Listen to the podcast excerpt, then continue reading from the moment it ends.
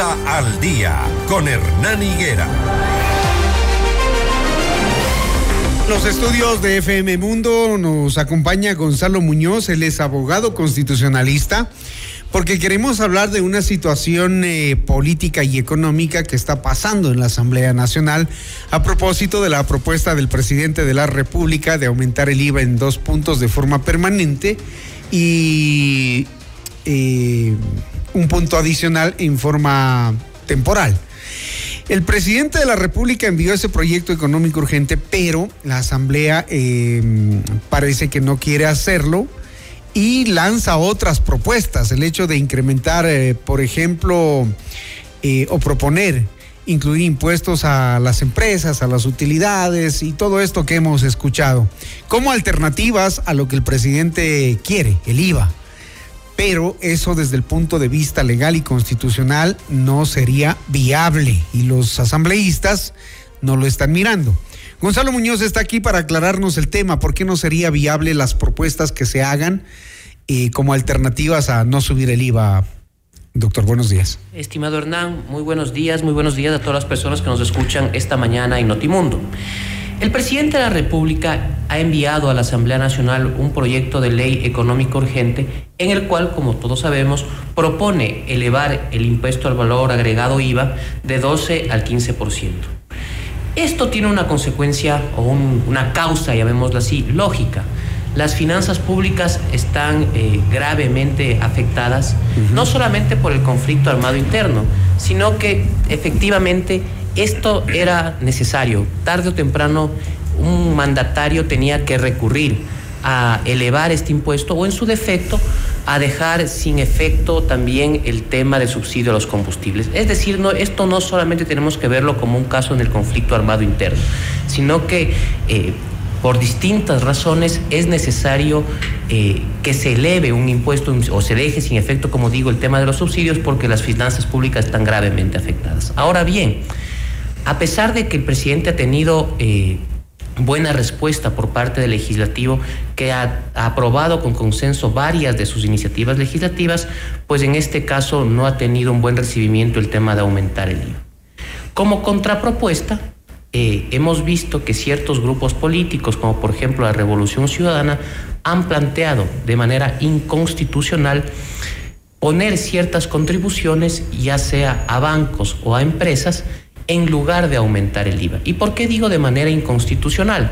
Porque la Corte ya ha determinado, la Corte Constitucional, que no se puede, que no es facultad del Parlamento, de la Asamblea Nacional, cuando un presidente presenta una iniciativa en materia de impuestos, recordemos que el artículo 135 de la Constitución de la República tiene como facultad exclusiva del presidente la de crear, modificar o suprimir impuestos, la Asamblea no puede en ese caso basarse o montarse, que es la palabra que yo utilizo, para crear, modificar, suprimir otro impuesto que no tiene nada que ver con lo que está proponiendo el presidente de la República.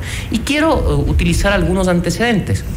ya hay antecedentes. Hay antecedentes. Por ejemplo, en el caso de la ley humanitaria, en el caso de la ley humanitaria que presentó el presidente Moreno, eh, recordemos que él proponía una serie de contribuciones también y ahí eh, precisamente el mismo grupo de la Revolución Ciudadana quiso poner otra contribución más, una contribución del 2% para aquellos ciudadanos domiciliados en el exterior eh, que tenían, ¿cómo se llama?, bienes en paraísos, más bien dicho, que estando domiciliados en paraísos fiscales, tenían bienes en el Ecuador. Ahí ya surgió este debate. Y surgió este debate y se concluyó que estaba imposibilitada la Asamblea Nacional para eh, crear un, impuesto que no había sido de iniciativa del presidente de la República. Y en varias sentencias también de la Corte Constitucional, quiero citar algunos ejemplos, la, por ejemplo, 119-DOP-CC, la Asamblea Nacional en este caso extendió beneficios tributarios a favor de las personas con, eh, adultas mayores un objetivo absolutamente loable. Sin embargo, al no contar con la iniciativa del presidente de la República, tuvo que ser declarada inconstitucional. Esa se declaró inconstitucional. y allí se sentó además el precedente. Entonces, Lo que usted nos está diciendo es que hoy están debatiendo sobre alternativas de financiamiento que el presidente no ha propuesto. Exactamente. Entonces sería ilegal. El presidente de la República, eso tiene una lógica, Hernán. ¿ya? El presidente de la República, según el artículo 285 de la Constitución de la República, es quien maneja la rectoría en materia de política fiscal tributaria. y tributaria y de las finanzas públicas. Es decir, la Asamblea Nacional no puede atribuirse esa facultad para sí, a tal punto que el Código de Finanzas Públicas, en uno de los artículos innumerados después del artículo 75, establece que toda eh, ley, todo proyecto de ley que vaya a modificar el sistema impositivo del país deberá contar con un dictamen favorable del Ministerio de Finanzas y de las administraciones tributarias.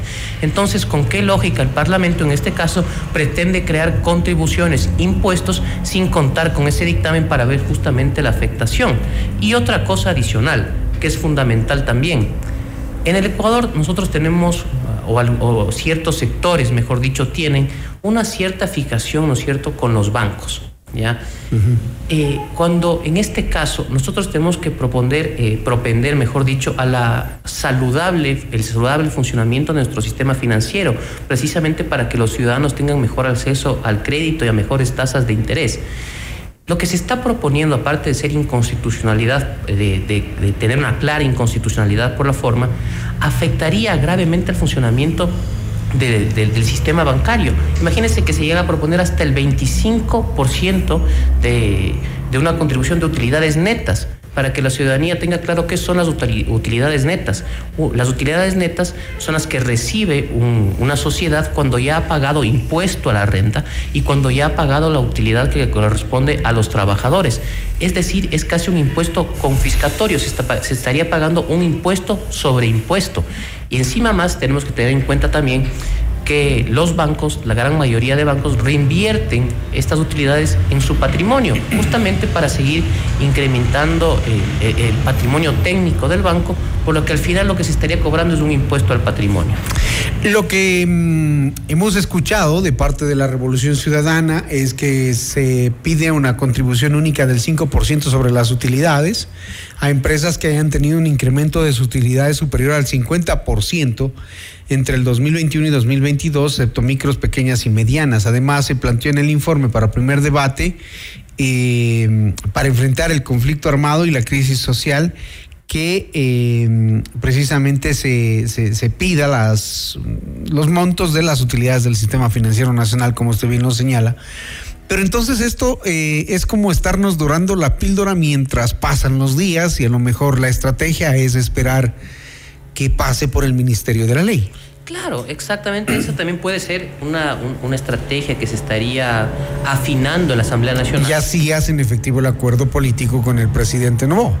Eh, a tal punto, a tal punto, bueno, aquí tenemos que partir una cosa, ¿no? También parte de una falacia, una falacia, eh, partiendo que los, los bancos, los que más utilidades generan cuando no se ha visto otros sectores. Pero entrando a lo que usted menciona, a tal punto que no hay un acuerdo, hemos visto, por ejemplo, la posición de otros partidos políticos, del Partido Social Cristiano, por ejemplo, que más allá en que, bueno, nunca voy a conseguir con que se creen más contribuciones, plantean una propuesta mucho más eh, racional, ¿no es cierto? Están planteando una contribución del 2 eh, o 3,5%, si mal no estoy, a, todas las sociedades sin hacer distinción alguna, porque es obvio, en circunstancias apremiantes como las que vive el país, todos los ecuatorianos tenemos que estar dispuestos a aportar un grano de arena para sacar adelante al Ecuador de la crisis social y de violencia que está viviendo no nos, nunca vamos a, Ustedes debe recordar, Hernán, en el año 95, en la guerra con el Perú,